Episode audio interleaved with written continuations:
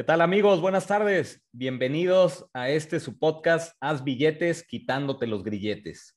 Hoy estoy muy contento y emocionado de estar en este segundo episodio del podcast eh, con un invitado de super lujo.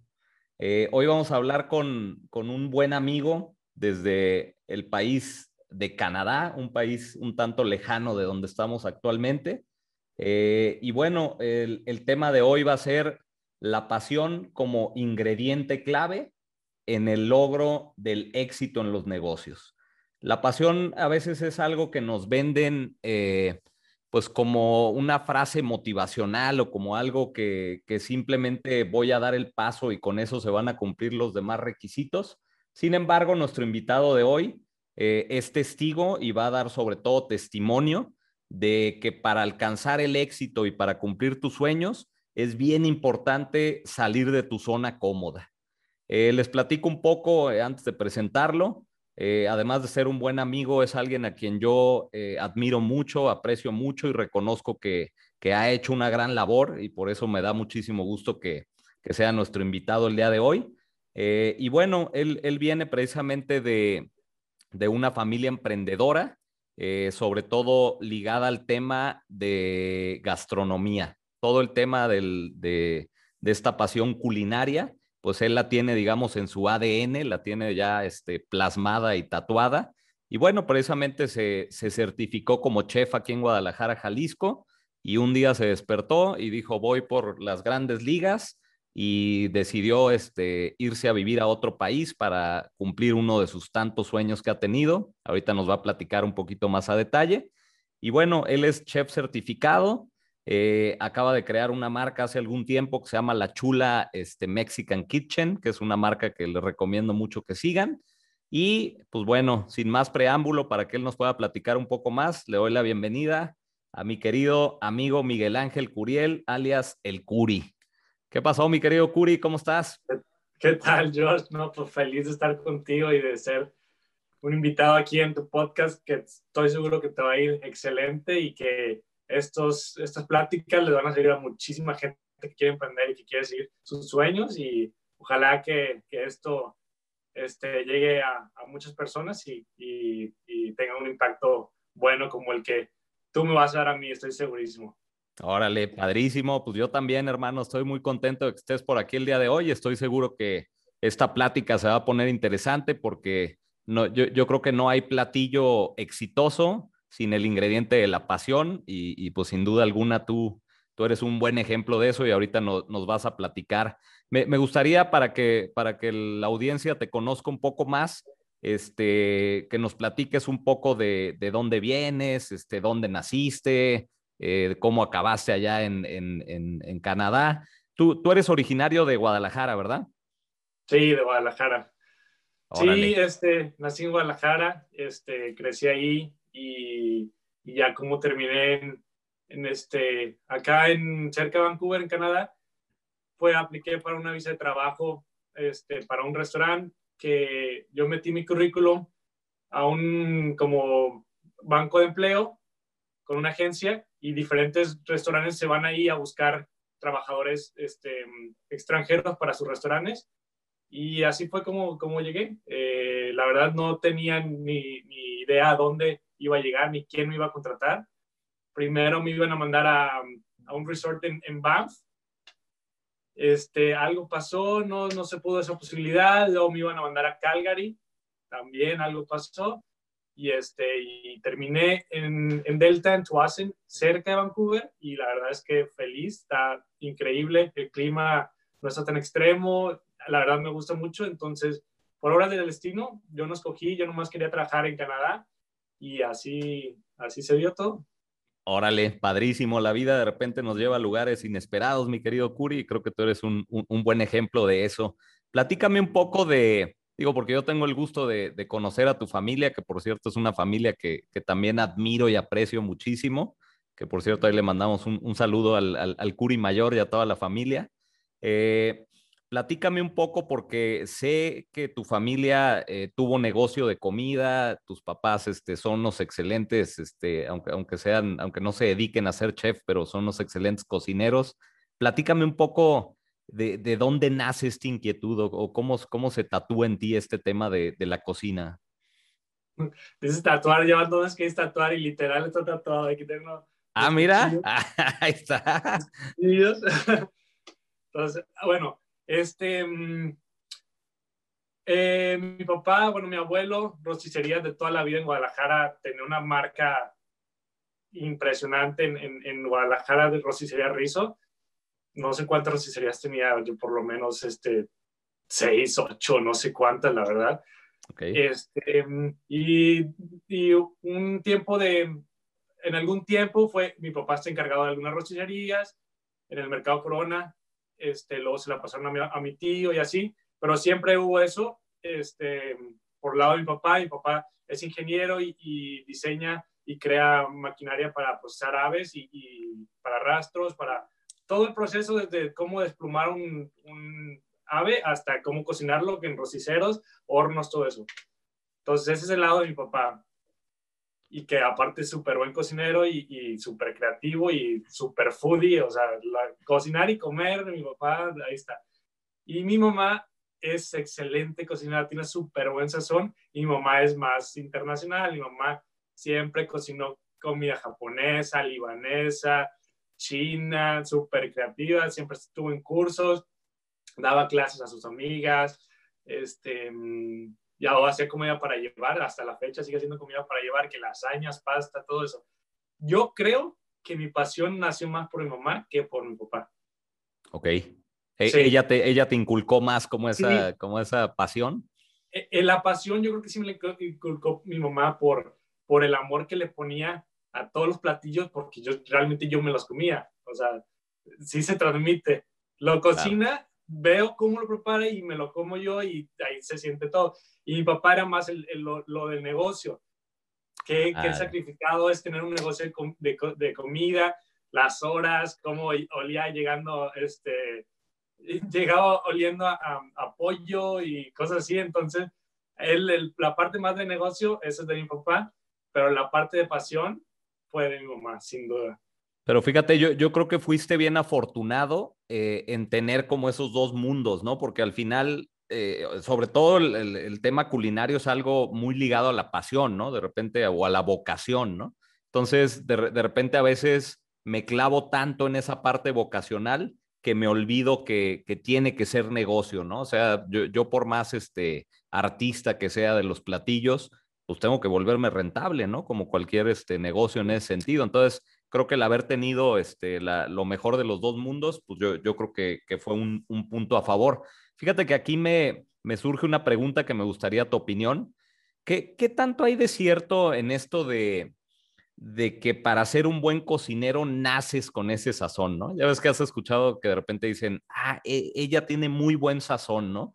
Y, y, y es como, como todo este tema de liderazgo, ¿no? Que dices, ¿naces líder o te haces líder, ¿no? Yo, yo soy muy partidario que las habilidades se pueden desarrollar y que de repente a uno les cuesta o nos cuesta más trabajo que otros, pero en el tema de la cocina específicamente, ¿tú, tú, tú crees que, que sí naces con esa habilidad? Ahí yo creo que lo voy a dividir en dos. Este, yo soy cocinero, pero también soy chef. Chef ya es otro nivel, no por presumir, sino es este, chef se encarga de más cosas.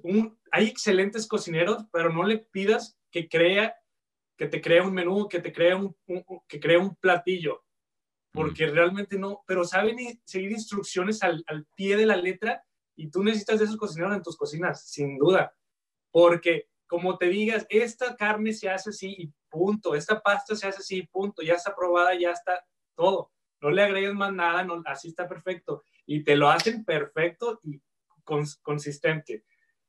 El problema, esos son muy buenos cocineros, pero ¿qué pasa si se te pasa de algo o le falta algo o algo no está funcionando? Es la habilidad del chef, yo creo. Que, que yo que sí, la naces, o sea, si, si naces con eso, con esa intuición, pues, porque tienes que, un chef es el que te, te resuelve los problemas que un cocinero no puede. Ay, es que está muy mm. salado, o es que está muy, se redujo demasiado, se, se concentró el sabor, ¿qué hago? O, o, está muy aguado esto, ¿cómo les peso? En el momento, así. eso, eso es la, la, la, una virtud de un chef, pues. Porque si puedes decir, soy muy buen cocinero, pues sí, o sea, cualquiera puede ser muy buen cocinero. Hay libros de recetas buenísimas, las sigues al pie de la letra y casi, casi siempre te va a salir, ¿verdad? Claro. Sí, sí, te entiendo esta parte de, de, de, entender la fotografía desde arriba, ¿no? Desde decir, oye, pues hay, hay, hay distintos factores que se involucran en el resultado final. Y, bueno, lo, lo, entiendo como en el software, por ejemplo, ¿no? Que, que, un técnico puede ser bueno para codificar, pero de repente sí necesita de un ingeniero, ¿no? Para que le diga, oye, pues desde los cálculos matemáticos y algunas otras cuestiones. Entonces, este, yo, yo, yo creo que es un tema interesante este de, de del talento natural eh, respaldado por estas formaciones académicas, que hoy en día parece que la carrera de chef está de moda, ¿no? Este, sobre todo aquí en, aquí en Guadalajara este, eh, abundan academias de este sentido. Y, este, y, y, y fíjate, de repente he escuchado, eh, y, tu opinión me va a ser muy, muy valiosa y espero que para los que nos escuchan también. Eh, de repente hoy he escuchado mucha crítica hacia esta nueva ola de, personas que estudian gastronomía, ¿no? Que, salen de la carrera y quieren ya casi brincar a ser este, el, top chef de México y, que, que, ya no se quieren rajar el lomo este, en la ah, cocina porque... No quieren lavar eh, los trastes, no quieren... Exactamente. ¿Sí, ¿Sí crees que está pasando eso? Sí, grueso. Yo cuando salí de, de, prepa, había como tres escuelas de moda en Guadalajara. Ok. Tres grandes escuelas. Y todos los que querían ser cocineros se iban a ir. Y yo escogí, es que yo reprobé, reprobé un año en prepa, entonces tuve seis meses sin, estudiar. Bueno, en teoría porque me metí a diplomados de cocina, mientras, mientras mi grupo cruzaba el semestre que yo, que yo sí había pasado, antes de cursar el que reprobé, me metí a, estudiar este, cocina diplomados. Entonces ya luego regresé a la prepa y me gradué y ya me metí a una certificación en una escuela más chiquita que ahorita está muy, muy buena, GQB. Un saludo a Diego Suárez, el, dueño, que es un super chef. Tiene una panadería, tiene este, un restaurante, es ecuatoriano, es, y es un buen amigo mío. Es buenísimo, Diego Suárez. Ahora este, le, mandamos un saludo desde aquí. Increíble. Bueno, me certifiqué con ellos internacionalmente. Aparte que yo empecé este, mm, trabajar de los 15 años en cocina, en veranos y luego ya de tiempo completo y luego yo hice ya algo de catering, pero bueno, luego eh, regresamos a eso. Y este, pero sí, lo que me da, me da mucho conflicto es que sí, los chavos salen graduados y ya se creen chef. El, chef no, no, te los, no te lo da un título. Te lo da la experiencia y te lo da cómo reaccionas a, ante situaciones. Yo conozco chefs increíbles que no, no estudiaron gastronomía. O sea, es puro, puro, pura práctica y claro que son chefs y son buenísimos. Y si te pones a investigar chefs famosos que ves en la tele y que no tienen, no, estudian gastronomía. Hay otros que claro, sí, ¿verdad? Claro. Claro, sí, totalmente. de hecho, de hecho, Ferran Adrià y hay muchos casos de, de, de grandes figuras que, que, se hicieron sobre la marcha, ¿no? Y empiezan de lavaplatos y empiezan a crecer y de repente tienen ese, esa habilidad que, que acaba de mencionar, que sí creo que vienes con, con esa, esa, como esa chispa o eso, cómo captar, este, em, pues detectar cosas y, resolverlas, pues. Mm, claro, claro. con eso lo, lo, lo, traes y sí me da mucho conflicto que chavillos se, se, gradúen y luego, luego quieran ya un puesto ejecutivo y, este, y no le quieran batallar, no o sea, no quieran salir tarde de trabajar o que quieren descansar en, en, Navidad o en Año Nuevo. Claro. Y, y, y, y, sabes qué, Curi, yo creo que y ahorita puedo ligar este tema a, a cómo hemos enaltecido la formación académica, ¿no? Yo, yo, creo que formarse es lo mejor que puedes hacer en tu vida, ¿no? Y, y, no formarte dependiendo de una escuela, ¿no? Y, voy hacia allá con el tema que acabas de decir. Hay, hay que estar aprendiendo constantemente y, creo que hemos enaltecido tanto el papelito, el título, que, que creemos que cuando ya me lo dan, ya soy, ¿no? O sea, si dice abogado, ya soy abogado, ¿no? Y, la realidad es que es, el inicio de tu vida, ¿no? O sea, yo estudié una carrera y una maestría y cuando me dieron esos papeles, pues, la verdad es que no sabía nada. O sea, la, verdad es que en la escuela aprendes poco, sobre todo en las carreras tradicionales. Quizá en gastronomía, pues haces tus prácticas y bla, bla, bla. Pero yo creo que nos han, sí, nos hemos quedado conectados con esa vieja escuela de un título te va a asegurar la vida, ¿no? Un título te va a dar de comer, entonces parece como que ya tengo ese papelito y ahora sí, este, ya la hice, ¿no? Y, y, de repente puede ser que eso sea lo, lo, lo, que les haya nublado la vista a estas nuevas generaciones de gastronomía de, de ah, yo ya soy chef, ¿no? Así como, digo, yo sí me acuerdo cuando me gradué, este, me dieron mis tarjetas que decía licenciado y casi, casi rogaba que me pidieran una tarjeta, ¿no? Para, para demostrar que había estudiado, ¿no? ¿Tú, tú, tú, tú cómo ves eso? ¿Sí crees que, que tenga relevancia esto que digo? Sí, sí, yo creo que sí. Este, sí se la creen, con que, que, ya con el papel ya, ya pueden este, tener ya el trabajo de sus sueños o, o, brincar de la escuela a tener su propio restaurante también, por ejemplo. Yo creo que es que hay que trabajar desde que estás estudiando, desde antes y saber porque luego realmente la cocina no es para todos y, y si te topas con cosas muy pesadas y, por ejemplo, a mí en lo familiar, sí es un, un golpe duro. O sea, de, de estar, yo, pues, yo trabajaba aquí solo cuando me vine en mi primera etapa a Canadá, este, y pues a toda madre, pues yo, que horas extras, échamelas, o sea, yo trabajaba 10, 12 horas, no pasa nada, que los domingos, no, pues no pasa nada, y ya cuando tienes familia, uff, ahí dices, oye, esta carrera no es tan familiar como parece en mi, en mi área de restaurante, que es lo que estoy ahorita.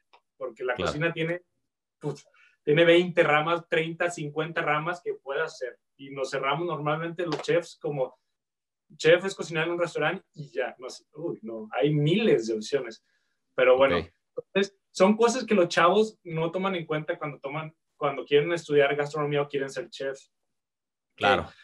lo, lo, el sacrificio que haces, de verdad, es una carrera, híjole, en tu cuerpo, físicamente en tu cuerpo, o sea, está pesada.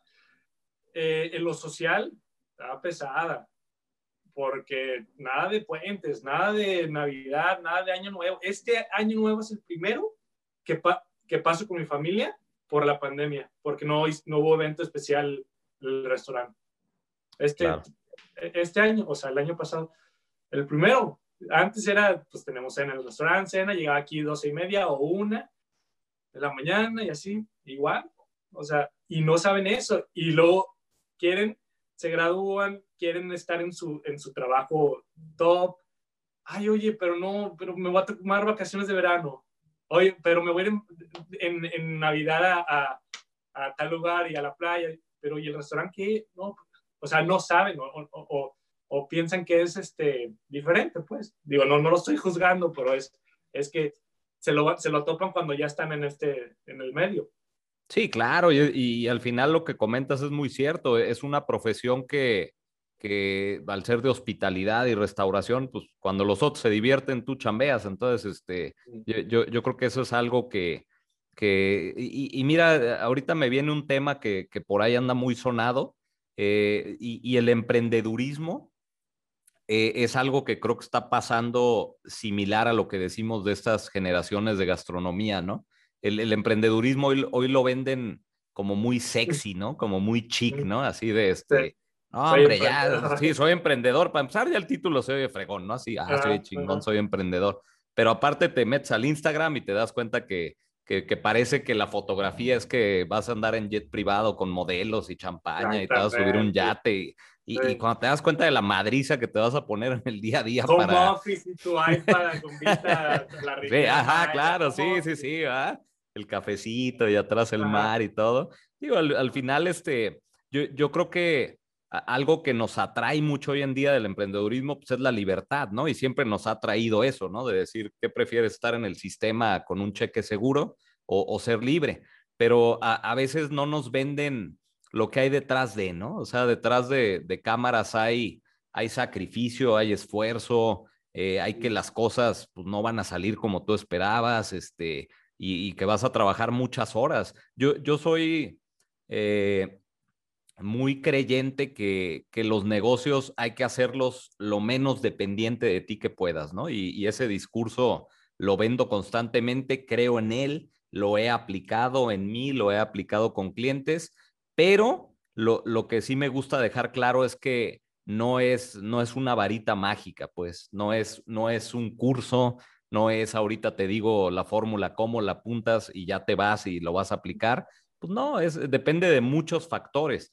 Creo que el tema es evitar quedarnos en esa mentalidad, porque eh, fíjate, aquí se abre un tema que creo que puede estar interesante. Eh, ¿qué, ¿qué, será real, no? Eh, esta película de todo lo que vale la pena hay que ponerse una madriza y, sí, puede que, tenga mucho de certeza, pero si tu mentalidad se queda ligada a que solamente con esa friega que te pones vale la pena, eh, de repente hay gente que ya tiene espacio para moverse y sigue atada, pues, así como el elefante, ¿no? De, ya puedes romper la cadena, pero sigues agarrado, ¿no? Por esas creencias. Entonces, yo, yo, yo lo veo este, ligado a ese tema. No sé tú qué opinas de, del emprendedurismo moderno, Mikuri. Sí, sin duda te lo venden como, como un estilo de vida ideal para, para todos, pues, y especialmente para los chavos. Y, así te lo venden en redes sociales. La verdad es que a mí, a mí me atrae muchísimo. Yo por eso ando buscando de diferentes maneras de, emprender y sabiendo obviamente las, eh, los sacrificios que, que lleva, ¿verdad? Obviamente estabilidad económica, pues ahí al principio, ¿verdad? Ahí de las veces de medio negras, porque eh, ahorita tengo pues, buen, no, o sea, tengo estabilidad, pues, o sea, como sea, tengo un ingreso fijo y gracias a Dios no me afectó nada la pandemia en mi ingreso. La verdad es que así no perdí ni un dólar ni, ni una hora de trabajo y me siento bendecido, porque si fuera empresario, si fuera yo tuviera mi propio negocio, no sabemos qué pase, ¿va? Capaz que le hubiera batallado o, no sé, pero sí quiero eso, la independencia económica, más bien por económica e independencia de, tiempo, porque ya tengo una hija en camino y con Tiago, mi hijo de, de tres años y medio, sí, sí quiero disfrutarlos, o sea, yo, para, ¿para qué me espero? Tengo 34 años, cumplo 35 este año. ¿Para qué me espero cuando tenga 45? ¿no? Claro. Sí, digo, ay, este, no estoy tan chavo, pero todavía ando con energía y con todo, pero ¿para qué me, ¿para qué me espero cuando esté más ya sin energía o qué? Ahorita yo creo que es tiempo de, de, de, emprender. Ese es el, tema, de emprender y de buscarle, porque como quiera, si tropiezo y tropiezo, tengo la energía de levantarme y, este, y tengo el apoyo de mi esposa y, y, eso es lo atractivo del, del, del emprendurismo para mí sí lo, económico, pero más el tiempo que le puedo dar a mi familia, este, sabiéndome organizar y, acomodando yo, pues, dentro de lo que pueda, mis horarios y, mis, este, y mi trabajo, pues. Es lo más atractivo para mí. Sí, o sea, o sea, en esta, en este parteaguas que ahorita sería padre que nos platicaras un poco, este, dónde, dónde te encuentras en esta situación. Lo, lo, lo, que entiendo que a ti más te está llamando es eh, quiero dedicarle tiempo a mi familia, quiero un poco más de calidad de vida, quiero margen de maniobra, porque te, percibo yo no como alguien que quiere ya medio semijubilarse, ¿no? De dejar calando un negocio y ya tener todo el tiempo con ellos, pero es que tal vez tú sí estás ahorita en una profesión donde es extremo el asunto, ¿no? De, de, de no tener, porque un negocio o un, o un trabajo normalmente, pues te quita tus horas, ¿no? Pero te quita tus, tus ocho horas en días normales, ¿no? Pero tú ahorita estás pagando el precio de, de, dejar de convivir con ellos, ¿no? Entonces, ¿e, ¿eso es lo que más te está moviendo ahorita? Sí, sin duda, eso es lo que más me, mueve porque es algo que sé que tengo que empezar ahorita si quiero ver eh, frutos en el futuro. Ok. ¿Verdad? Es algo, una semilla que tengo que sembrar ya, porque yo sé que toma tiempo, yo sé que, no, como dicen, no es la receta mágica ni la varita ni es magia de que renuncio y ya está mi negocio corriendo mañana y ya estoy haciendo ventas online y, ya. Yo tengo que tengo, tengo las ganas y tengo la, eh, pues la, la pasión, la inspiración para empezar ahorita y ya en, un, en el futuro, ya que esté dando frutos y, y, ya podemos salirme del restaurante bien, pero si no empiezo ahorita, va a ser muy difícil salirme ya eh, este, en, en, unos años, pues. Claro, sí, como dicen, digo, al final para dar el paso y salir de la zona cómoda, pues mejor momento cuando es, ¿no? Así que es, es difícil este, encontrarlo. platícanos un poco eh, eh, en qué tanto andas ahorita, Curie, porque te veo por ahí en, en, fotografía de alimentos y estás en el restaurante y sé que hiciste una, una marca de salsas ahí muy fregonas. platícame así a grandes rasgos qué proyectos traes en, en puerta actualmente. Mira, mi, mi trabajo a tiempo completo, soy el, el, jefe de cocina de un restaurante aquí en Tuasen, que me contrataron para meter em, eh, platillos mexicanos o con un toque mexicano al menú. Mm. Yo cuando entré, yo no era el jefe de cocina, yo era este, un cocinero y a los seis meses me hicieron ya jefe de cocina porque mis platillos empezaron a tener eh, eh, empezó a gustar mucho aquí donde vivimos y, que es un lugar que no hay casi latinos, la verdad, está muy, muy, este, mucho canadiense, pues. Y poco a poco fui metiendo más platillos, más platillos y tomé el control ya de la cocina, del menú, de todo. Y ya estoy encargado y, este, y gracias a Dios va bien. ¿Era, era, era, era, mexicano el restaurante o metieron como una división? Es, muy ecléctico, tiene un poco de todo. Tiene unos toques también americanos. Vendemos cortes, vendemos hamburguesas, algunas pastas, tenemos cosas mexicanas, este, y, y tenemos cosas medio fusionadas mexicano con, con americano. Mm. Ok. Este, tengo de tacos de carne asada, carne asada, si de verdad, o sea, asada, no vas a unas taquerías por aquí en Vancouver y parece guisado, o sea, parece más como guisaron en lugar de, de, de, estar mm. asada realmente, ¿va? Tacos de, de, poblano, em, de pescado, capeados, tengo sopa de tortilla, este, enchiladas, tengo cosas ya más mezcladas, que, que, es este, una hamburguesa de em, Hollywood, ¿cómo se dice Hollywood en español? Ah, sí, de, de no es este, no es guachinango. No, Snapper es guachinango, mm. guachinango Red Snapper. Bueno, es como no me acuerdo bueno, que es que tiene una costra de maseca y chile ancho.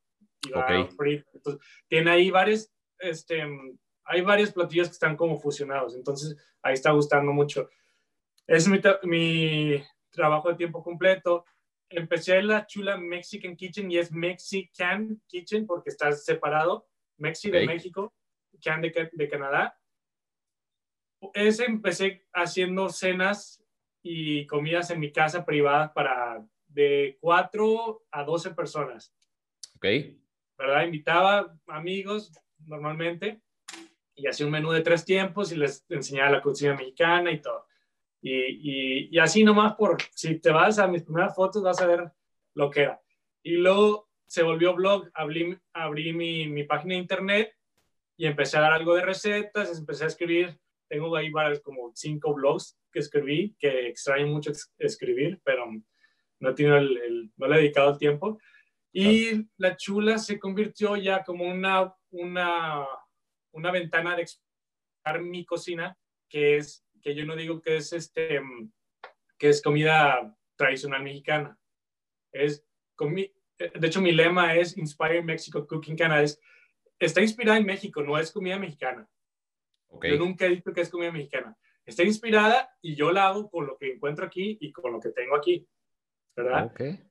Y, y es este, que no es auténtica, bueno, es un punto que me encanta tocar, es tradicional y auténtica, no es, no es comida tradicional. Ok. ¿Verdad? Porque tradicional, pues es la tradición que se va heredando en, en, en, en una familia, en una, en una región o algo auténtica, para mí mi comida es auténtica, ¿verdad? Claro. Porque es con lo que yo lo hago y es auténtica para mí, pero puede ser no tradicional de, de una región. ¿Y, y, y, qué, qué, rompes? Es decir, e, entiendo que hoy existe mucho el tema fusión, ¿no? De decir, este, combino una cocina con otra. E, en tu caso, eh, ¿qué, ¿qué, dirías que tiene de diferente con la clásica comida mexicana? O sea, además de meterle ingredientes de, de, de donde estás o de la región en donde vayas a, a cocinar, eh, ¿le haces modificaciones a las recetas tradicionales? Eh, originales, más bien, para no entrar en tanta confusión. Eh, sí, le meto, eh, no tanto por el, el gusto de, de, fusionar y de crear, de como descomponer la receta, sino realmente es, adecuarme a, lo que tengo. Ah, ya, ok. Es, ya, por la necesidad, es por la necesidad de adecuarme y para enseñarle a la gente que pues puedes eh, cocinar comida mexicana en, en, cualquier lugar, o sea, realmente hay jitomate en todos lados, hay cilantro en todos lados, hay chile, aquí, se, aquí crecen serranos, jalapeños, habanero, aquí en BC. Oh. Este, y, o sea, y, en, y ya, por ejemplo, he creado una comunidad muy padre en La Chula, que cocineros y cocineras de, de Londres, de, de Alemania, todos nos conectamos y ellos cocinan, ah, sí, aquí se encuentro este, poblano, acá no encuentro tomatillo, oye, y así, está padre, pero cualquiera puede cocinar en cualquier lugar del mundo, o sea, hay ingredientes mexicanos tan básicos que están en, todos lados y eso es lo que quiero transmitir, que, que no tiene que ser comida como tradicional mexicana, simplemente inspirada en, en México y con eso le tiene un toque más que suficiente para, para satisfacer nuestra, nuestra nostalgia. Claro, total. Es que, es que, fíjate, justo estaba pensando eso. ¿Crees que comercialmente, eh, porque decías, me traen a, esta, a este restaurante, este, tiene buena aceptación mi carta mexicana y, y bueno, pues ya después me hacen jefe de cocina? De, de repente los temas de gastronomía en el tema cultural, a, a veces hay resistencia, ¿no? De, de, tú vas al oriente y pruebas sabores que, que de repente no estamos acostumbrados, este, pues, en cualquier cosa, ¿no? Hasta en los vinos, de repente los vinos del viejo mundo, pues esas notas a tierra y todo esto a, caballo que no estamos acostumbrados. Ah. Este, ¿crees que esta mezcla que haces tú de usar ingredientes locales vuelve más sutil al consumidor a la hora de, de, probar tu comida? Es decir, que, que no sea el, la persona canadiense quien, quien, cierta, quien sienta mucha agresión en, cierto sentido en los sabores? Sí, y este lugar donde vivo es una, una muestra clara de eso, porque la verdad es que, híjole, son, son, pues hay mucha gente mayor aquí y la verdad, la verdad son, la mayoría son canadienses blancos y, y pues no son tan aventureros. entonces sí le batalla cada vez que saco un especial, hijos, le batallo y tengo que, o sea, tienen que describirlo perfectamente los meseros, cómo es, cómo se come, por qué es así, porque hay cosas que no quieren ni probar. Tuétanos, metí tuétanos, oh, buenísimos. Okay. Y hay gente que no, sabía que el tuétano se comía. Eso para hacer caldos y, o sea, cosas así, el carpacho, y tengo un carpacho de atún, de, atún de, de pulpo, un carpacho de pulpo en el menú. Okay. Híjole, ay, tardó un mes en despegar. Ahorita se vende buenísimo, pero tardó. Es un carpacho que tiene, que tiene este, un sazonador de chile ancho, tiene una aioli de, de pimiento morrón rojo rosizado y tiene una como salsa verde de, de hierbas, que es un aceite, más bien, un aceite verde. Y este va con arúgula y va con papa, papa cambray como cocida con, este, con mantequilla. Ah, buenísimo. Está, está muy bueno. Híjole, tardó en despegar. Duro, duro. Y cosas así que, que pongo especial que, que pues para el paladar de aquí está medio muy aventurero, como que no se animan. Claro. Pero poco a poco ahí le van este, em, probando y gustando. Entonces, sí, esos otros platillos que tengo que fusionan, que tienen un toque mexicano, pero son más tradicionales, ahí, van este, como que una buena introducción para, para mi cocina. Igual en, mi blog, igual en mi blog, este, de repente si ves cosas que hago, que dices, ah, esto ya es más este, tradicional mexicano, ¿verdad? Auténtico para mí, pero tradicional mexicano, eso sí es, y esto no, esto o sea, se lo sacó de la manga y, y, nunca había pensado que pudiera hacer una pasta con un mac and cheese con poblano. Ahorita tengo en el restaurante, tengo un mac and cheese de, de, chile poblano. Ok. Está, muy bueno y, también la gente, ¿y qué es el poblano? Y, en Chile y no, y así, y lo prueben y se vuelven locos, pero para que lo prueben, uff. Claro, sí, al final hay resistencia y, más lo que comentas, ¿no? A lo mejor en un nicho de mercado de gente de, edad más avanzada, pues bueno, a veces... En Vancouver. Ok. en Vancouver, que hay todas las culturas habías por haber, o sea, en Vancouver hay latinos, hay europeos, hay africanos, de todo, asiáticos, y ahí es una, un show gastronómico increíble. En Vancouver ese restaurante, o mi menú, se hubiera mucho más aceptado. Claro, sí, al final digo, es una ciudad más cosmopolita en cierto sentido también, ¿no? De, de, que hay esa, esa aceptación. Oye, y, y, cuando llegaste a, porque te fuiste chavo, ¿no? Creo que tenías 22, 23 años cuando, te fuiste. Eh, sí. ¿qué, qué, qué tan complicado fue siendo mexicano encajar en Canadá? Volvemos a lo mismo. A Canadá, yo creo que si hubiera quedado en Vancouver, pues se me hubiera hecho muy fácil, porque mi inglés es, bueno porque siempre estuve en escuela que, que bilingüe. Obviamente tenía un inglés de, escuela, ¿verdad? Muy, muy propio y... ¿Cómo estás? Fine, thank you. And you? claro. ahorita ya te digo lo que quiero. No, muy propio y muy formal.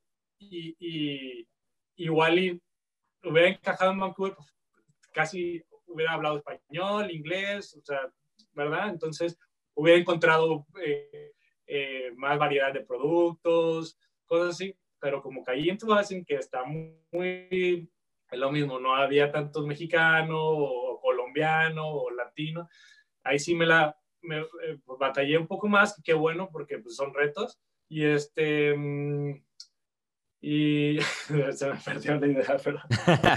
Pero aparte del idioma en este sentido de, ah. digo, de, repente hay otros países donde, y, tristemente el, racismo sigue existiendo, ¿no? Entonces, este, eh, hay, lugares donde somos bienvenidos y otros donde cuesta más trabajo. Eh, eh, en tu caso, ¿fue una de las cosas que batallaste cuando llegaste o, te recibieron cálidamente?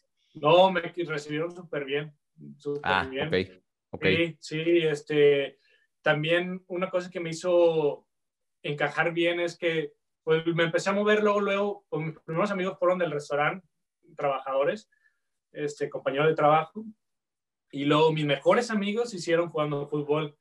Entonces, ah, eh, hay una cancha de fútbol cerca de mi restaurante y, yo veía que jugaban los lunes en la noche y que había señores, señoras, niños, niñas, así, lo que sea. Eran hasta, creo que eran como 15 contra 15 y luego 8 contra 8 el siguiente lunes. Entonces dije, ah, puede venir 15. Me acerqué, me invitaron, sí, se llama Dropping. Ven cuando quieras y paga 5 dólares nomás para, por las luces, porque es, este, e, eran las noches.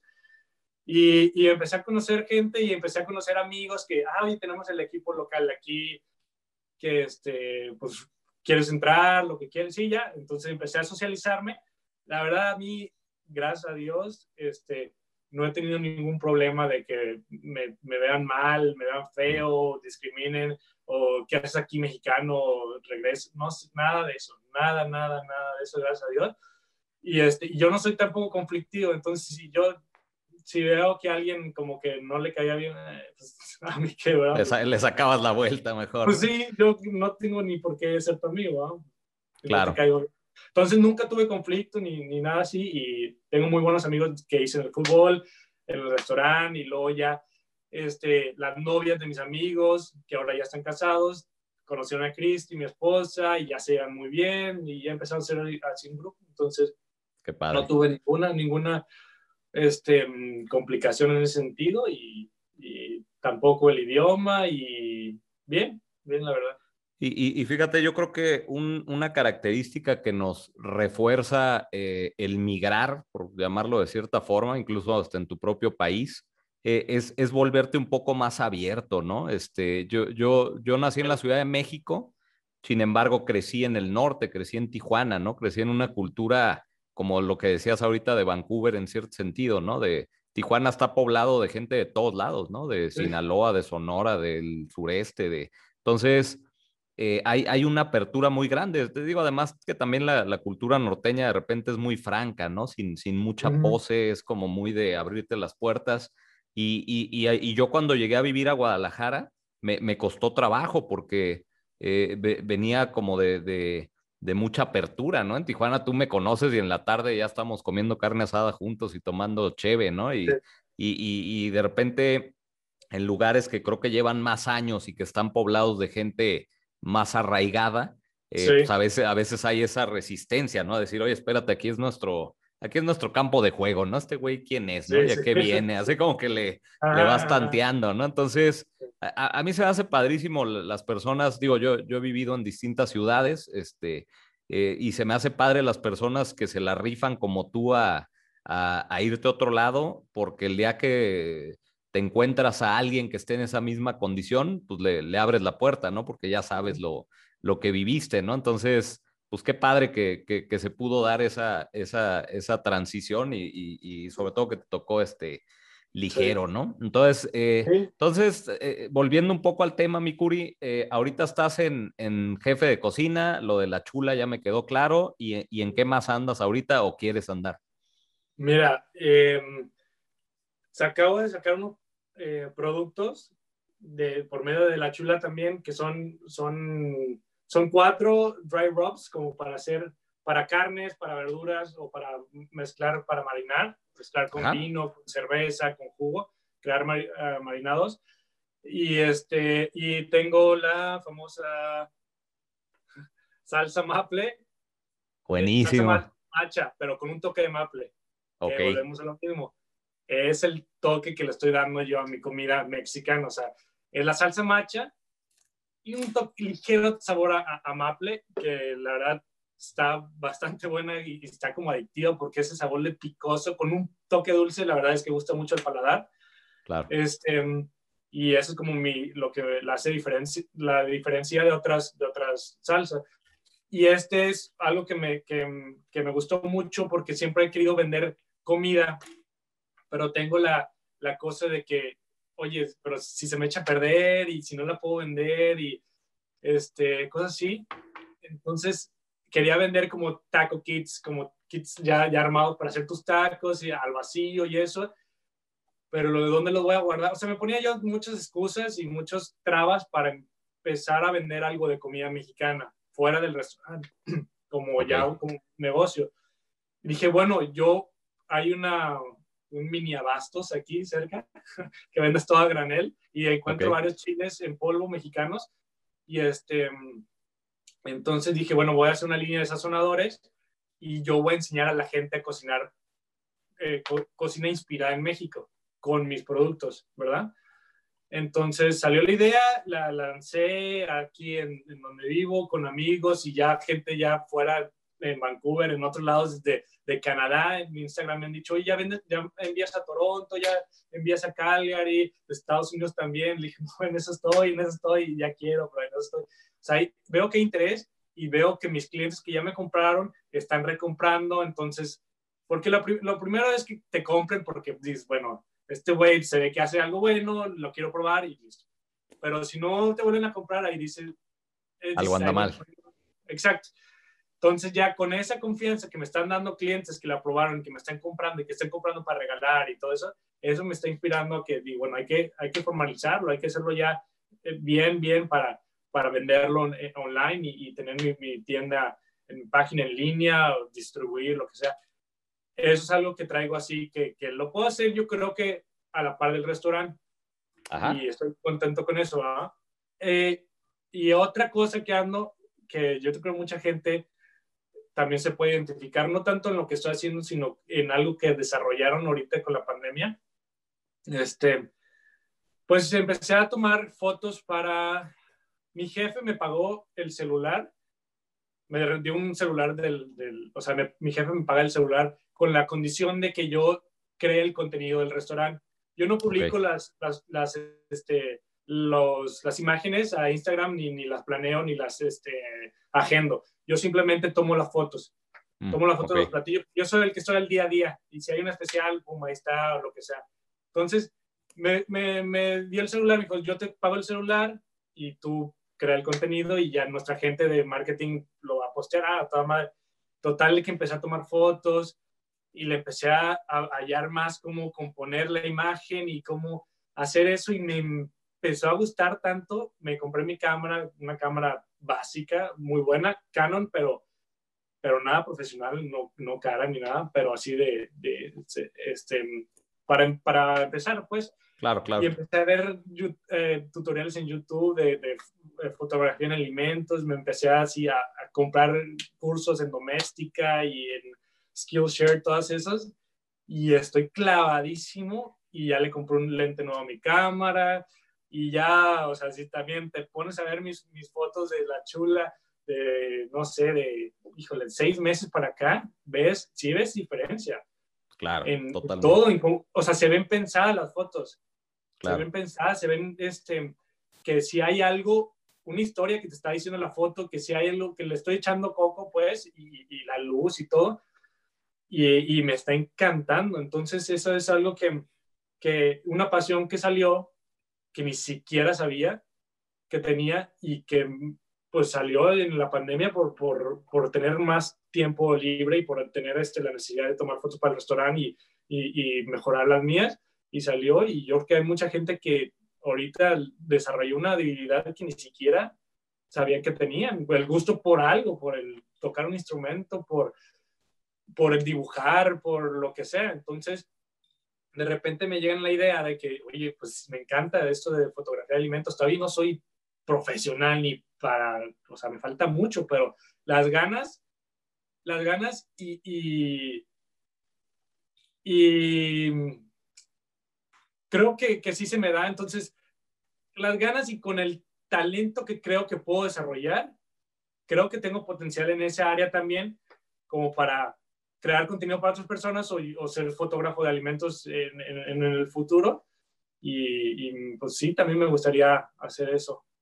Y, y, fíjate, ahí creo que está algo interesante porque eh, son, son, son, decisiones a veces complejas, creo yo, ¿no? De, de, identificar qué es pasión para que sea un hobby y qué es pasión para que se pueda monetizar, ¿no? Y, y a veces creo que ahí es donde el emprendedor se llega a perder, ¿no? A decir, ah, soy, soy bueno en esto, puedo ser mejor, eh, no sé, me encantan los vinos, ¿no? Ah, pues me voy a meter algo del vino, pero de repente no le encuentro cómo monetizar esa parte, ¿no? Y, uh -huh. y, y, y por otro lado, yo, yo, de repente he tenido caminos que he dicho, ah, creo que es mi pasión y, aparte va a ser este negocio. Y, una vez un amigo me dijo, hay, hay, hay, hobbies que mejor déjalos como hobbies, ¿no? Entonces, este, eh, en, en, este caso, ¿Tú, ¿Tú dónde ves más potencial? Lo, lo, que entiendo ahorita es que en cierto momento quieres brincar a, de, de, ser empleado en el restaurante a emprender, ¿no? Es, es hacia donde quieres ir, ¿no? Tienes ahorita dos caminos, que es lo de la comercialización de las salsas, que sería a través de e-commerce y demás, y también tienes el camino de desarrollar más habilidades para volverte un mejor fotógrafo de, de alimentos, ¿no? ¿Por, por, por dónde quieres empezar y por dónde crees que te convendría más empezar? Uf, eh, yo creo que yo creo que mi tirada sería por los productos. Ok. Sí, sí, sí, y seguir desarrollando mi fotografía.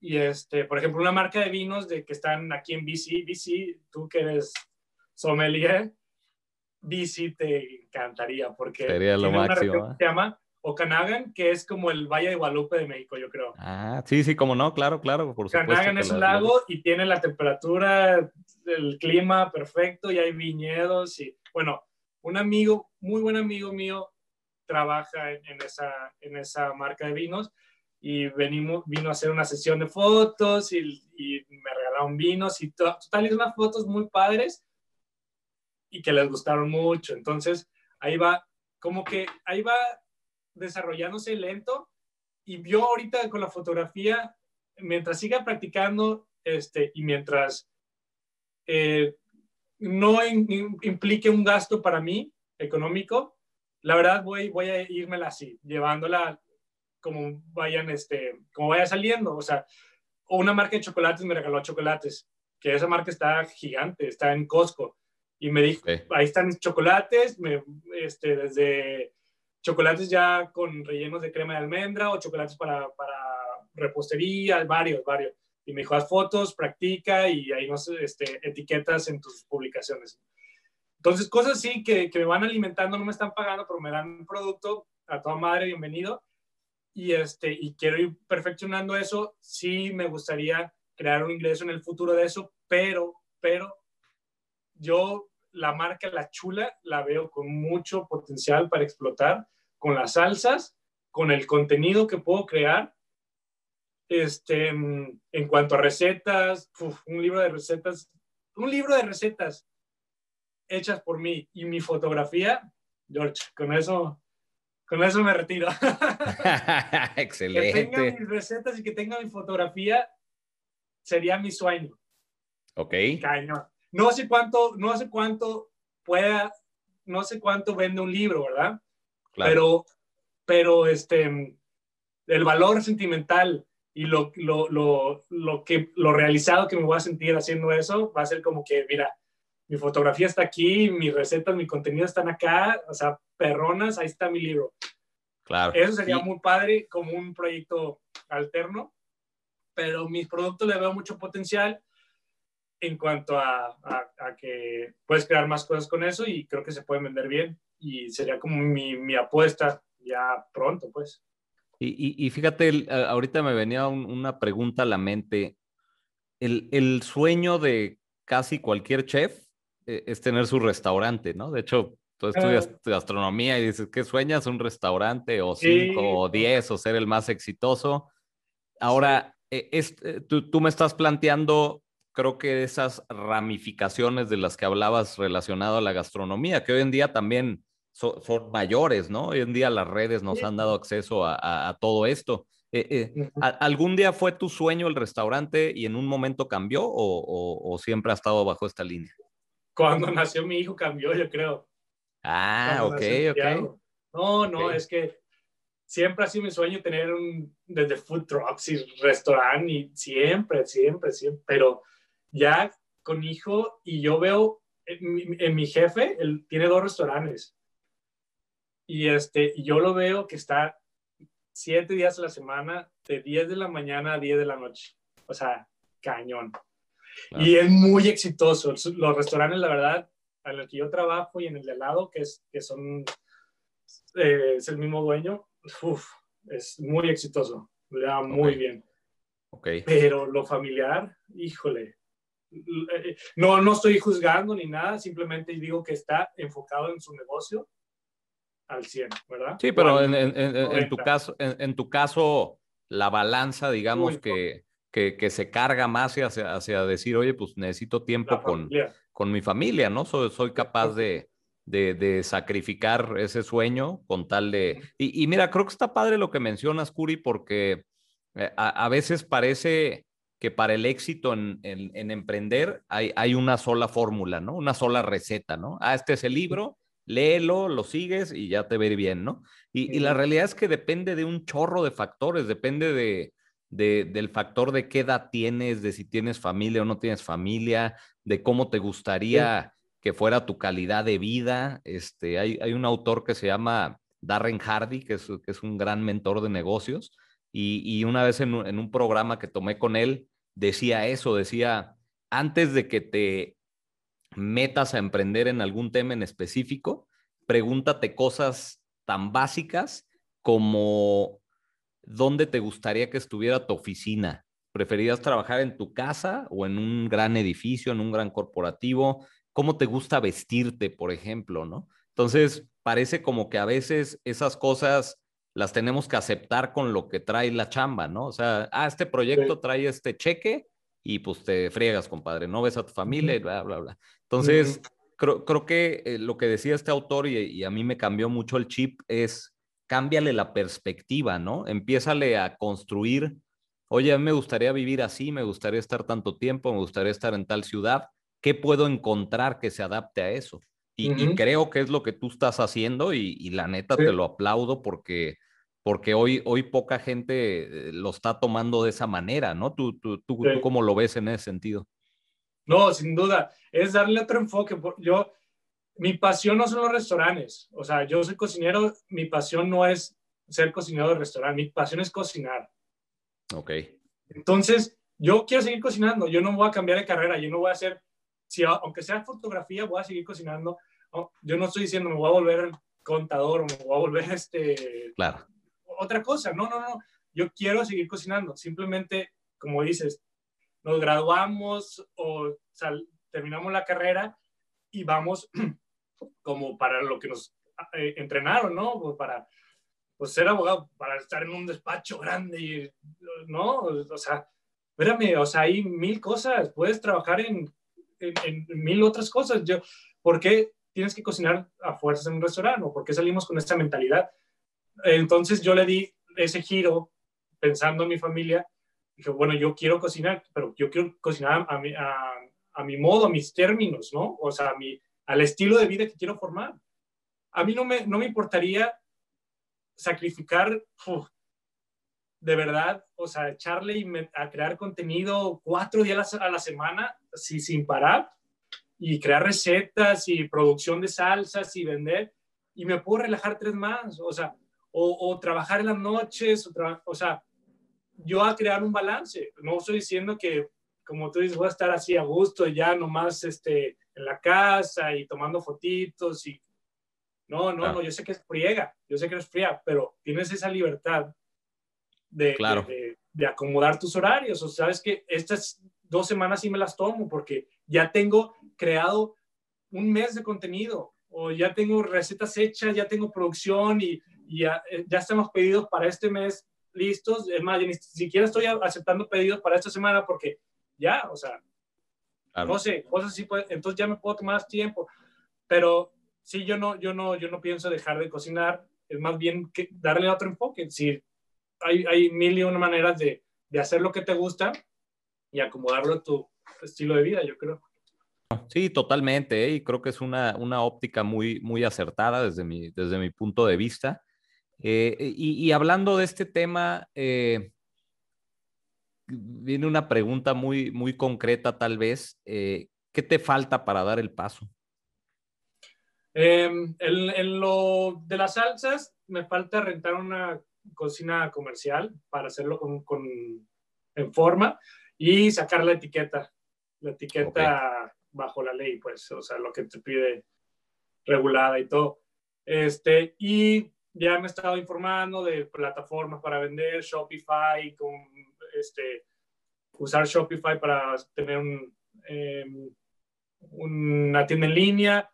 Este, el dinero, la verdad, no es, no es tanto problema porque aquí hay muchos este, programas del gobierno que te ayuden a emprender.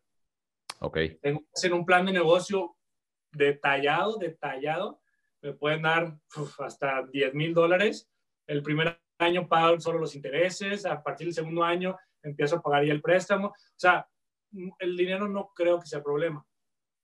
Es, es parte, es este, hacer el plan de negocio y ahí es donde necesito algo de, tu ayuda aparte del tiempo. O sea, de repente me llega la espinita que digo, híjole, me llega la cosa que digo, es que si ya no trabajara en el restaurante y le pudiera dedicar a esto, arrancaría, pero, o sea, ya podría emprender más rápido, pero tengo dos días libres también se los quiero dedicar a mi familia porque mi, hijo va a la escuela en las mañanas, yo voy, trabajo las tardes, noches, entonces cuando son días libres sí me gusta aprovechar a mi esposa, a mi hijo.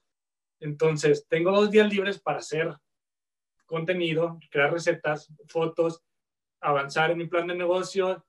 Híjole, si tuviera otro, otros dos más días libres, no sé si podría arrancar más rápido. Entonces, de repente digo, oh, ya, o sea, el restaurante ya, ya, quiero ya dedicarme a lo mío y, empezar a producir y a darle, pero también con calma, pues. Entonces, ¿qué me falta?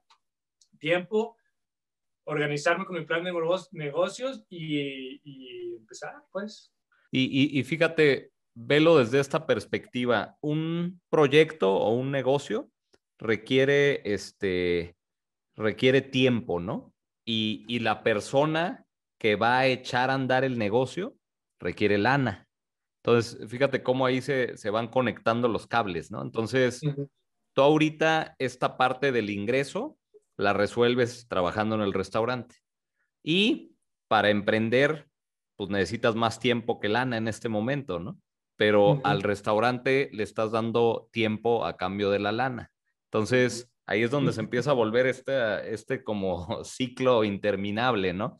De decir, es que si me suelto del cheque, pues ahora tengo tiempo, pero tengo riesgo de, de ¿y dónde está la lana, no?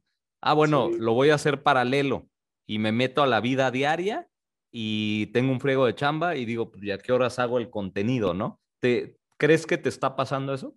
100%, has identificado con eso que dijiste. Ok. Sin duda. Claro. Sí, es un dilema, es un dilema que de repente, pues sí, me llega cada 15 días, yo creo. me llega así con esa inquietud. Cristi y Tiago se fueron a México en diciembre. Ajá. No, no, no. Fueron, sí, en diciembre fueron. Ajá. Ajá. Y, y este, y porque era la última, querían, obviamente, ya un, año sin ir a México y Cristi quería ir y ver y que Tiago fuera también. Entonces dijimos, es que si no es ahorita, se va a poner peor y con el embarazo no vas a poder ir. Entonces se aventó y en esa semana dije, así, fueron dos semanas. En esa semana dije, ahí le voy a ventajar cañón porque puedo hacer, no, te digo, o sea, me pasó que pensé que me iba a dar Alzheimer, te lo juro. De tantas cosas que tenía en la mente no me acordaba de la anterior. claro. Porque tenía, estaba pensando en, en 20 cosas diferentes. O sea, las etiquetas, y luego, no, no, y también esto, y luego algo del restaurante, y, ah, esta receta puede estar buena, y, y de repente, ¿qué había dicho las etiquetas? O sea, porque mi mente estaba así de más, de más, de más, porque quería abarcar todo.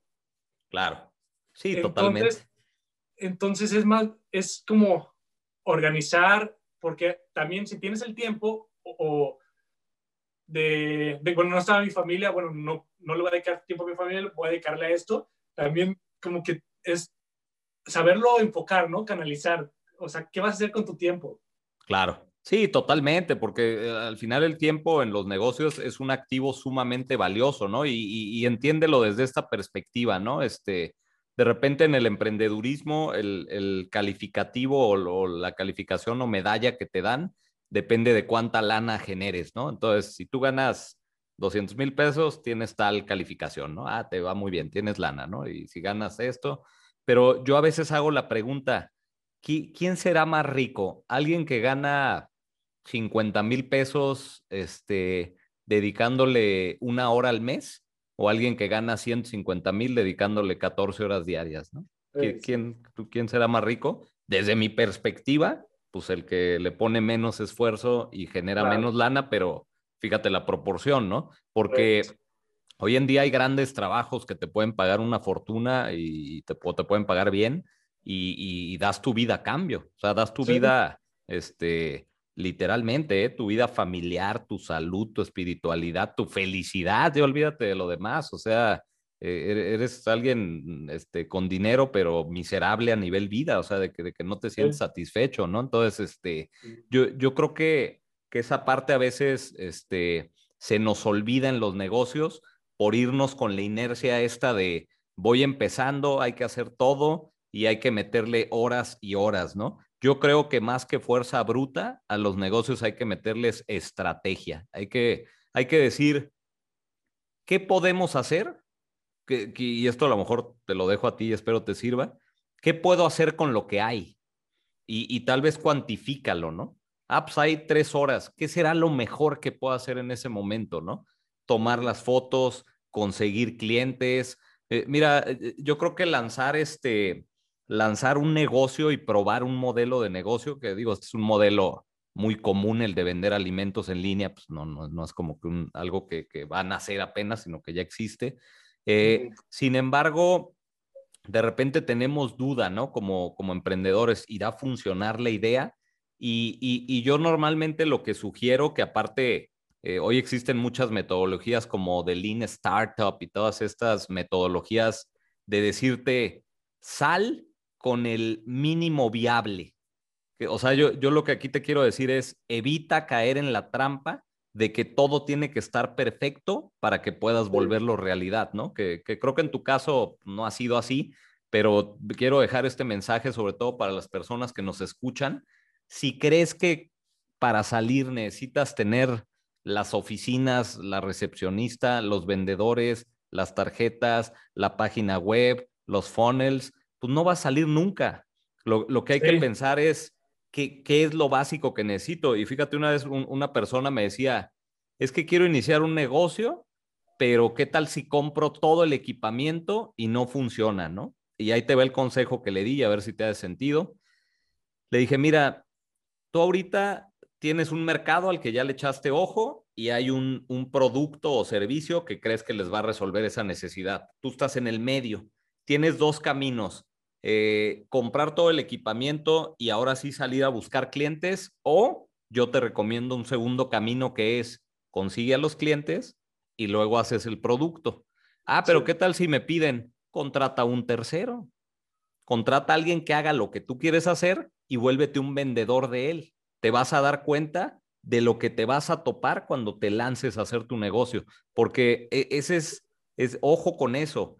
La gente se lanza diciendo, yo tengo las mejores pizzas del mundo y la neta las pruebas y sí son las mejores, pero te tengo noticias, no sabe cómo traer clientes a su negocio.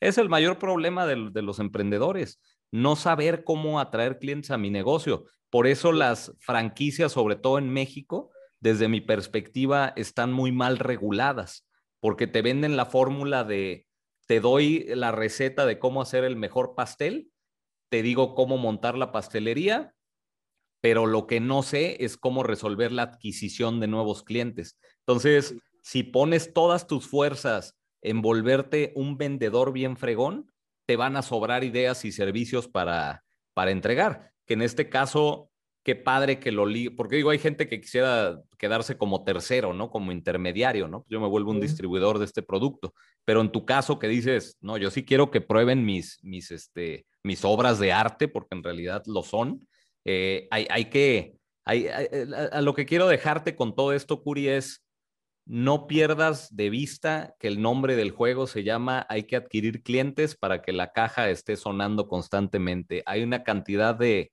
artistas y apasionados que hacen las mejores cosas del mundo y están quebrados en una oficina de dos por dos. ¿Qué opinas de eso? No, sin duda. Sin duda, sí, eso es clave. Es clave. Puedes tener la pasión y el producto de calidad, pero si no le llega a la gente, pues no, no, este, pues no vale tanto la pena, ¿verdad? Eh, y lo que dices del, del, del, equipo, a mí me ha pasado que no es tanto como que lo necesite el equipo, más bien es como un, un, un límite o una barrera que yo me pongo, como para, para ponerlo, para poner la, la, la fecha de, de, tal cosa, de lanzamiento, de hacer esto, como una barrera que inconscientemente yo me estoy poniendo, me ha pasado muchas veces. No, es que de verdad, cuando, cuando me compre mi MacBook, ahí de verdad, híjole, las fotos las voy a editar, perrísima. Ahorita, pues, ahorita no le he hecho tanto No, cuando tenga esto, ahí sí, de verdad, es que solo me falta el micrófono, porque con el micrófono podría hacer un blog perrísimo. Ahorita no sé ni siquiera estoy usando el micrófono. O sea, claro. si me explico, no quiere decir que las necesitemos. Quiere decir que nosotros, en mi caso, tal vez otras personas, se la están poniendo ellos mismos como límites. Claro. Y como una cosa válida, entre comillas, porque no es válido, o sea, empieza con lo, como tú dices, que empieza con lo que tienes. Y yo sí me he dado cuenta, que se lo, y es mi esposa la que me dice, yo lo pongo como excusa de que no, es que la verdad aquí no tengo buena luz para, para hacer un video. A mí me, me da pavor hacer lives en, en, en Instagram. Y videos, güey, o sea, acabo de subir tres videos, una cosa indiferente, en la Chef Miguel, tengo otra cuenta que se llama Chef Miguel Curiel y la, Chula, y literal salgo probando la pasta y literal salgo, este, ¿qué? Comí un taco, porque me da favor. Claro. Y, es que no tengo la luz, es que la luz de la casa es, es amarillenta, pues, con cualquier luz, y es que afuera hace mucho el aire, y, o sea, yo solo, y mi, mi, esposa me dice, es, o sea, son, son cosas que tú te estás poniendo, y digo, sí, es cierto. Y me dice, deberían salir a cámara, o sea, tú habla, habla, habla en las historias, eso jala gente, la gente atrae gente. Claro. Sí están padres tus, sí están padres tus fotos, lo que sea, las recetas, pero conectas más con gente cuando te ve a ti, cuando se identifica contigo, no soy, o sea, soy un güey que cocina ya, o sea, tampoco soy... claro, ¿verdad? Pero, pero fíjate, e, ese es el tema y lo dijiste muy bien. El, el tema de conexión, a veces lo olvidamos en, en esto de, de, generación de contenido, ¿no? Porque es más, esto que estamos haciendo en este momento, ¿qué intención tiene? Pues aportarle valor a los demás, ¿no? Yo, yo creo que, y este es un consejo que les doy a, a algunos de mis clientes, yo, yo creo que cuando nos veamos con resistencia a generar algo que le va a aportar valor a alguien más, deja de pensar en ti un ratito y piensa en los demás. Lo, creo que lo importante ahí es, es creer, tengo algo que aportarle a otros, por ellos voy a prender la cámara y aunque no sea el video del año y el que yo estaba esperando, lo voy a publicar y lo voy a lanzar, ¿no? De hecho, este Gary B, que tú también sé que eres seguidor de él, yo soy su, mega, su mega fan, lo, que dice él es muy cierto. Dice, eh, la mayoría de la gente no publica por inseguridades, porque aquí no me veo bien, porque no me oí bien, porque el discurso... Entonces dice, mientras sigas así, te vas a tardar 10 años en sacar cada video. Saca continuamente contenido, contenido, contenido. Y creo que algo bien importante es prueba. La única manera de, y yo lo estoy haciendo en este momento y me considero en esa etapa de mi vida, eh, prueba y también escucha al mercado. ¿Qué, ¿Qué, necesita el mercado? ¿no? Porque a veces queremos grabar donde nos veamos fregones y nos escuchemos fregones, ¿no? Cuando en realidad, pues, ¿qué importa si a lo mejor algo que para ti tiene poca relevancia a mucha gente impactó, ¿no? Entonces, eh, irnos por ese canal y, lo que tú dices de, de generar este, este contenido de valor, pues creo que tú tienes mucho que aportarle, ¿no? Y, creo que te va a ayudar todos estos medios que hay hoy en día, más allá de tener tu, libro que quieres lograr, que, creo que sería un gran, un gran reto, pues yo, creo que también hoy en día hay tanto que hay ciertas personas con las que nos identificamos, ¿no? Es donde se empieza a formar la famosa tribu, ¿no? De decir, oye, pues, es más, pues, ¿cuántos podcasts de negocios habrá, ¿no? Todos los que te quieras imaginar, ¿no? ¿Quién me va a escuchar a mí, ¿no? ¿Y por qué me va a escuchar a mí? Ah, pues a lo mejor porque empata con mi forma de ser, con mis creencias, con mis valores, con, con mis cuestionamientos, sobre todo, porque hoy vivimos en un movimiento donde hasta en el cuestionamiento empatamos, ¿no? Hay ciertos grupos que cuestionan algo y de ahí hay, hay empatía, ¿no? Entonces, yo, yo, yo creo y, apoyo totalmente a, tu señora, mi querido Curi, que, que debes de prender la cámara y, y, ponerte a generar ese contenido de, muchas cosas, ¿no? Al final creo que hay, hay, que hablar de las cosas que le interesa a nuestro mercado meta y, no siempre tienen que ser eh, lo que nosotros producimos, ¿no? Porque luego me dicen, oye, pero nosotros hacemos este, tornillos, ¿no? ¿Qué voy a hablar de tornillos todo el tiempo? No, más bien pregúntate quién es tu cliente ideal, qué le interesa y qué podría atraer los ojos de esas personas a, a tu canal para que poco a poco vayas este, conectando con ellos, ¿no? Creo que por, e, por esa línea creo yo que se puede lograr algo, ¿no? Sí. Entonces, eh, pues, pues mira, eh, yo, yo, creo que esto que pone sobre la mesa de, el balance del tiempo con, con el nuevo proyecto, eh, me, me, abre un, un, tema que me gustaría dejar este, en este episodio también para las personas que nos escuchen. hoy en día nos venden mucho el, el, el tema del, bueno, ya nos lo vendían, ¿no? Pero hoy en día con las redes llega a, más lados el mensaje. Eh, lucha por tus sueños, ¿no? Ármate de valor, ¿no? Parece que lo que se necesita son agallas para lograr el éxito, ¿no? Y sí, sin duda alguna se necesitan, claro, ¿no? El, que jamás se suelta de, del puerto, pues jamás navega, ¿no? Pero yo, yo creo que hay que tener cuidado con esos mensajes, ¿no? Con esos mensajes de, manda toda la chingada, renuncia, ve ahorita y así como de película, avienta el mandil ahí al, al, al, piso y sale este, a luchar por lo tuyo. Yo, yo creo que un, un primer eh, paso o reto que se puede poner a alguien que quiera brincar de ser empleado a ser emprendedor es cuánta lana necesito para tener un colchón y para cuántos meses me alcanza ese colchón. Ahí está el nombre del juego de casi, casi irte por la libre o irte por la cuota, literalmente. Porque a veces me preguntan, oye, y, pues, ¿qué me recomiendas, no? Lo primero que te recomiendo es, si aún tienes tiempo, o sea, si los elementos están vivos todavía, porque una cosa es que te corran de la chamba mañana y quieras emprender y digas, bueno, pues este consejo ya no aplica tanto, que podría aplicar, búscate otra chamba y durante un año trabaja, ahorra una lana y con esos ahorros ahora sí sale a emprender. Conozco muchas personas que han emprendido sin un peso en la bolsa, creyendo que tenían la fórmula mágica y se han tardado cuatro años más que alguien que hubiera estado más cómodo,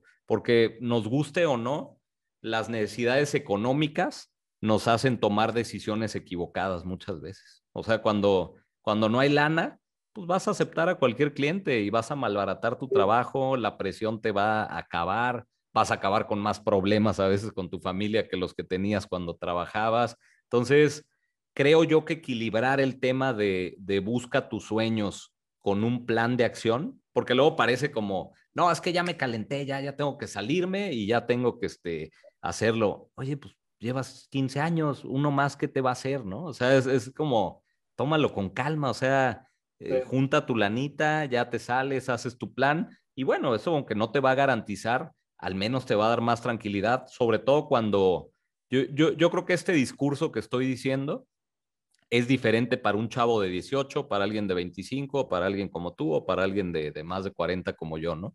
Y depende si estás casado, si tienes hijos, porque al final eh, pues hay, hay, responsabilidades, ¿no? O sea, la pasión no paga las cuentas, ¿no? Así de sencillo. Sí, sin duda, sin duda, es, es un balance y es ser realista de, cuánto puedes invertir, cuánto, qué tienes de, de, protección y porque, o sea, como tú dices, si estamos solos, como quiera uno es el que se jode y pues te aguantas y, pero ya cuando depende, gente depende de ti, sí hay que ser un poco más fríos y, y ver realmente, llevarla con calma y bien, un plan bien hecho y, y este, sí, y, tomar tus, este, como medidas preventivas y tener plan, de, plan B y eso, como llevártela más con calma, pues. Claro, sí, totalmente. Y, mira, la, la, paciencia es un ingrediente que yo, yo, creo que si sumas esas dos P, eh, es, un, es un gran éxito, ¿eh? Pasión y paciencia. Yo, yo creo que, que, que a ti que te gusta combinar ingredientes, este, ponle esos dos ingredientes y creo que tu platillo va a saber bastante bien, porque es, es una realidad, ¿no? Este, eh, yo, yo, yo, te comparto algo de, de, de, lo que hoy me dedico, por ejemplo, que es este tema de, de, acompañar a los dueños de negocio y a los emprendedores. Yo, yo en algún momento, pues yo, era, yo era emprendedor y lo sigo siendo, pero de repente dije, ya me quiero dedicar a eso, ¿no? Y, y, y de que tomé la decisión, así un día pasó algo que ya algún día contaré más a detalle, dije, ese día dije, ya, ahora sí, estoy segurísimo qué es lo que quiero, ¿no? Ya, porque había, ya sabes, como tiempo de dudas de será, no será, y hasta que un día ya me armé de valor y dije, órale, eso es. De ese día, que esa tarde que dije que estaba seguro, me tardé dos años más todavía en, en, en, en ser lo que me dedico hoy en día. Dos años me tardé más. ¿Por qué? Por una razón muy sencilla y que la platicábamos hace rato. Nunca era suficiente Siempre faltaba un título, me certifiqué como coach en negocios, que creo que fue una buena decisión, eh, pero siempre faltaba algo, siempre faltaba un libro, un diplomado, por, porque es, es, miedo lo que hay. Eso es una, a mí fueron dos años de miedo a decir, ¿quién me va a creer? O sea, ¿quién me va a creer este tema, no? Y, y hay mucha gente que está atorada en eso precisamente, que está atorada en el, en el eh, seré yo suficiente y, para la generación de contenido eh, hay, hay muchas, muchos bloqueos mentales en ese rollo. ¿Quién, soy yo para enseñarle a los demás, no? Ah, deja, déjame, consigo un, PhD, un PhD o un doctorado para, para ahora sí ser una autoridad en el tema. Tú, tú puedes aportar valor a muchas personas con tus pensamientos, con lo que, con las habilidades que tienes, con preocuparte por los demás. Entonces, todo, ese, todo ese tema hoy en día está muy presente a la hora de emprender también. Creo que pasión, paciencia y sobre todo el mindset adecuado, ¿no? Este, yo, yo normalmente les digo esto a los, los emprendedores, ¿no? Este, ¿qué tanto crees en ti, no? Porque si no crees en ti, tú como persona o, tu voz que, que, tú mismo te hablas no te dice que sí la puedes hacer, pues menos te van a creer allá afuera. Y, y cuando sales y te expones, la exposición tiene un precio, tiene un precio grande, ¿eh? y, yo creo que es por eso que muchas personas no lo quieren pagar, porque te van a poner el reflector encima grande o pequeño, ¿eh? 10 personas o 100 o un millón o las que sean, eh, y, vas a ser expuesto y vas a tener gente que no va a estar de acuerdo con lo tuyo.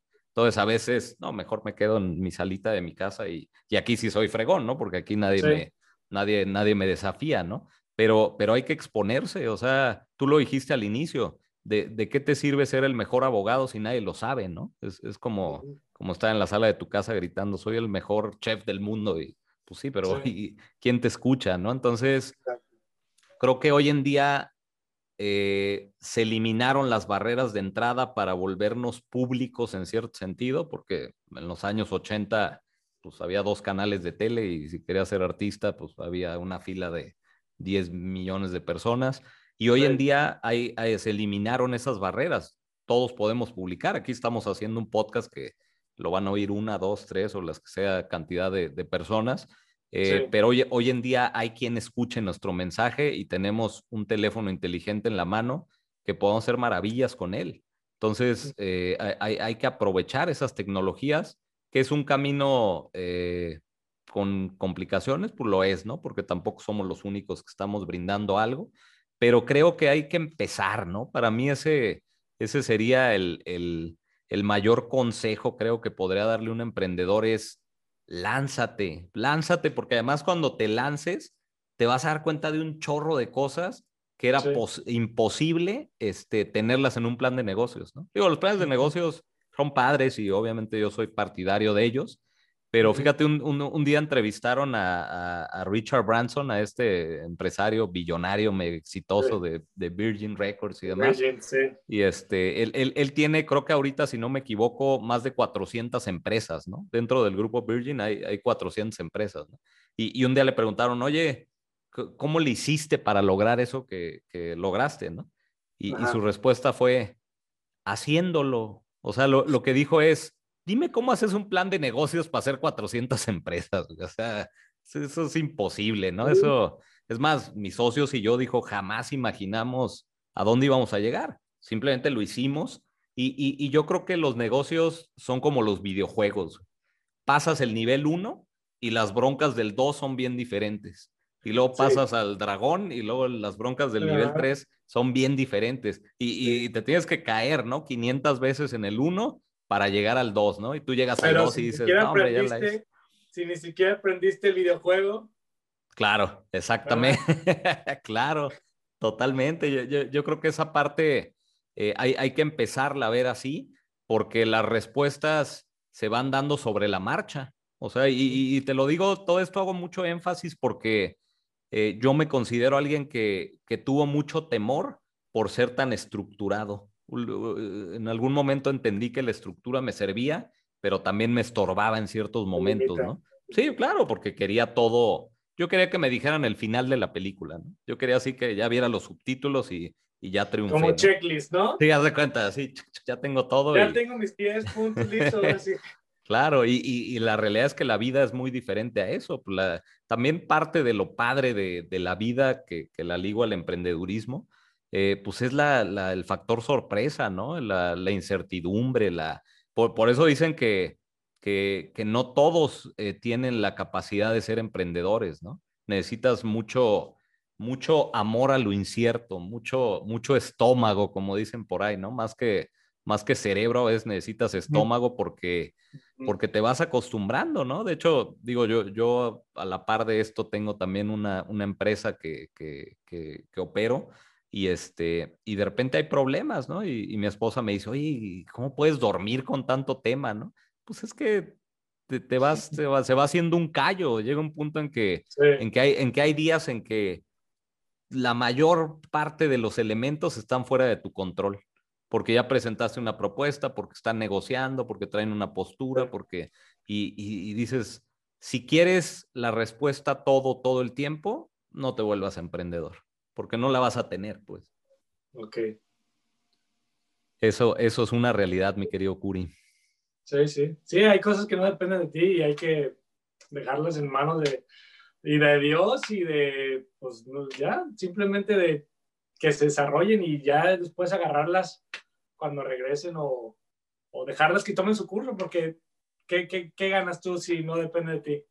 Claro. Sí, sí, digo, ahorita lo decimos fácil, ¿no? Pero cuando está el hornazo prendido, este, de repente la, mente le, le, cuesta trabajo este, entender todo eso, ¿no? Pues qué padre, Curi. La verdad es que, que como dije al inicio, te, te, felicito por, por todo lo que has hecho. Este, para mí eres un gran ejemplo de, de salir de la zona cómoda, ¿no? O sea, viniendo de una familia que aquí a lo mejor ya tenía el camino trazado en cierto sentido, este, que estabas pues, con los tuyos, de repente eh, agarrar una visa de trabajo, que creo que esto eh, lo platicaste poco, pero pues te pudo haber llevado el destino donde sea, ¿no? Y, aparte te llevó a un lugar completamente desconocido para ti. Y, bueno, no, no, cualquiera se anima a eso, ¿no? De repente las limitaciones geográficas o de competencias o de habilidades es, es, como el mejor pretexto para dejar de hacer las cosas, ¿no? Y, yo creo que tú, pues tú has tenido el, el, el, valor de, de, de, agarrar un avión y de irte y de ser el nuevo del grupo y de ser el nuevo del restaurante y de ser el, nuevo en el idioma y, y, todo eso, pues la verdad es que, que creo que te ha dado lo, lo, lo, que tienes hoy en día, ¿no? Y, y digo todo esto para, para preguntarte qué, qué, qué viene para Curi en, en el futuro cercano. Pues pues eso, yo enfocarme a, bueno, primero sacar la ciudadanía canadiense, ahorita soy residente permanente, este año si Dios quiere ya, ya soy ciudadano, somos, mi esposa y yo, Tiago, mi hijo ya es canadiense, entonces eso ya te abre también más puertas.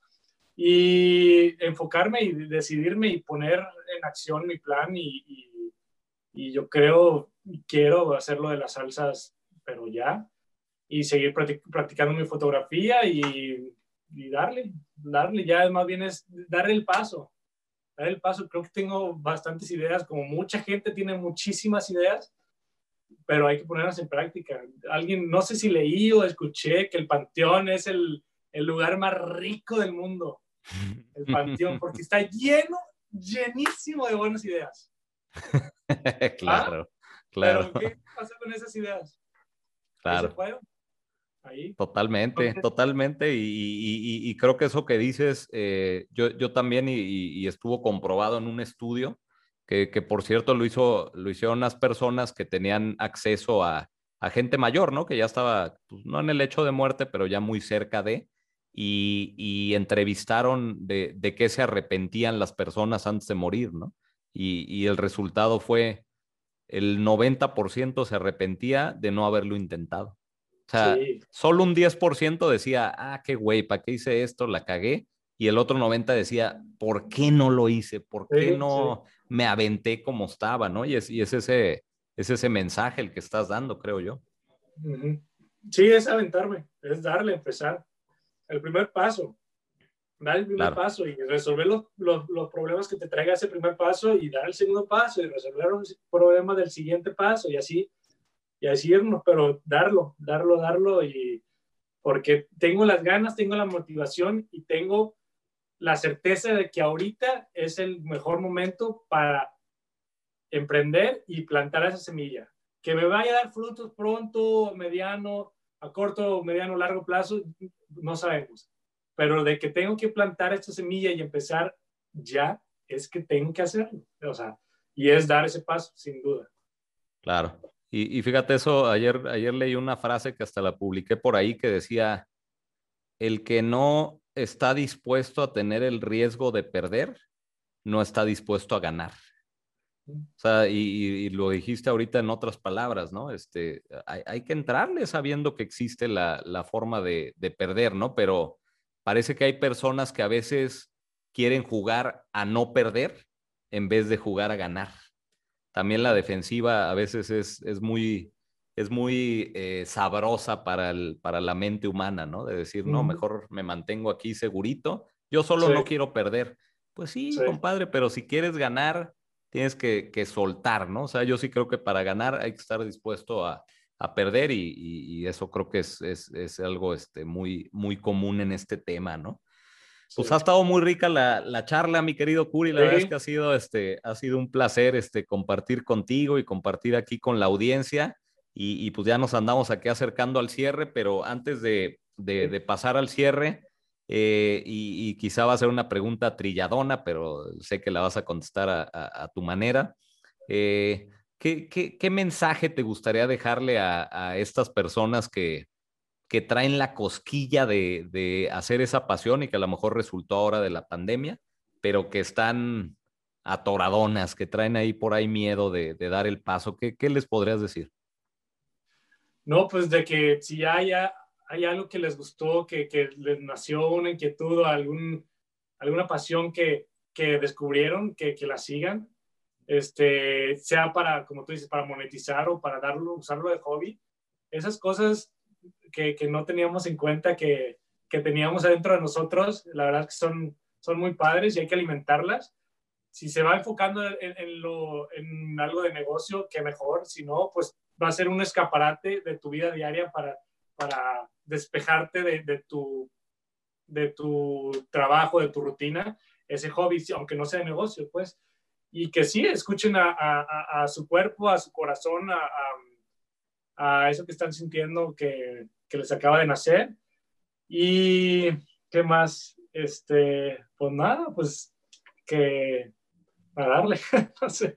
Órale, padrísimo. No, pues mira, al final queda, queda muy claro el mensaje y, y a veces se resume a, a, una frase sencilla, ¿no? Hay que pasar a la acción, ¿no? Para, para que eso se vuelva realidad, este, como dice por ahí un autor, ¿no? No, no se puede leer sobre cómo hacer lagartijas o cómo nadar, ¿no? Hay, hay, hay, que nadar para, para volverte un, un, gran nadador. Entonces, este, pues qué padre. La verdad es que te, te, felicito muchísimo, Curi, porque esto que estás diciendo, para mí una, una persona es congruente cuando lo que dice también lo está haciendo. Y, y, y creo que tú lo estás haciendo, lo hiciste desde hace 12 años que decidiste tomar un avión e irte de tu país y, lo sigues haciendo, pues, o sea, creo que tener el chip de estar en una chamba y al mismo tiempo lo de las fotos y lo de las salsas, creo que creo que tú ya ganaste y vas a ganar más en la vida. O sea, alguien, alguien que tiene ese espíritu de ímpetu y eso de, de, no tirar la toalla,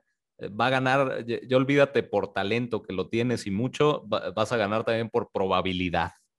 E, ese, ese es, es, una realidad y, y, y, de verdad es que te, te agradezco muchísimo que, que, hayas estado aquí. De hecho, es el segundo capítulo del podcast, así que eres el, el padrino del podcast, mi querido. Oh, pues, un honor, mi George. La verdad me divertí mucho y padrísimo y espero que, que esto llegue a muchas personas y, y, agarren algo que les ayude a animarse a tomar esa decisión que yo voy a tomar ya. Entonces, este, que no tengan miedo y a darle. Nunca es tarde para, para buscar algo diferente, algo, si tu vida algo no, no te gusta, nunca es tarde para cambiar de, de algo, o sea, es simplemente darle otro enfoque, tal vez estamos muy encerrados en algo y necesitábamos verlo afuera y ya una vez que lo ves de afuera dices, bueno, hay, hay más chances de hacer esto, de, de divertirme de esta manera, de generar, de monetizar de esta manera, de crear algo de esta manera, o sea, simplemente es buscarlo de otra, de otra perspectiva y, y ojalá que, y yo estoy seguro que va a tener mucho impacto este podcast y mucho éxito, George, y un honor, la verdad.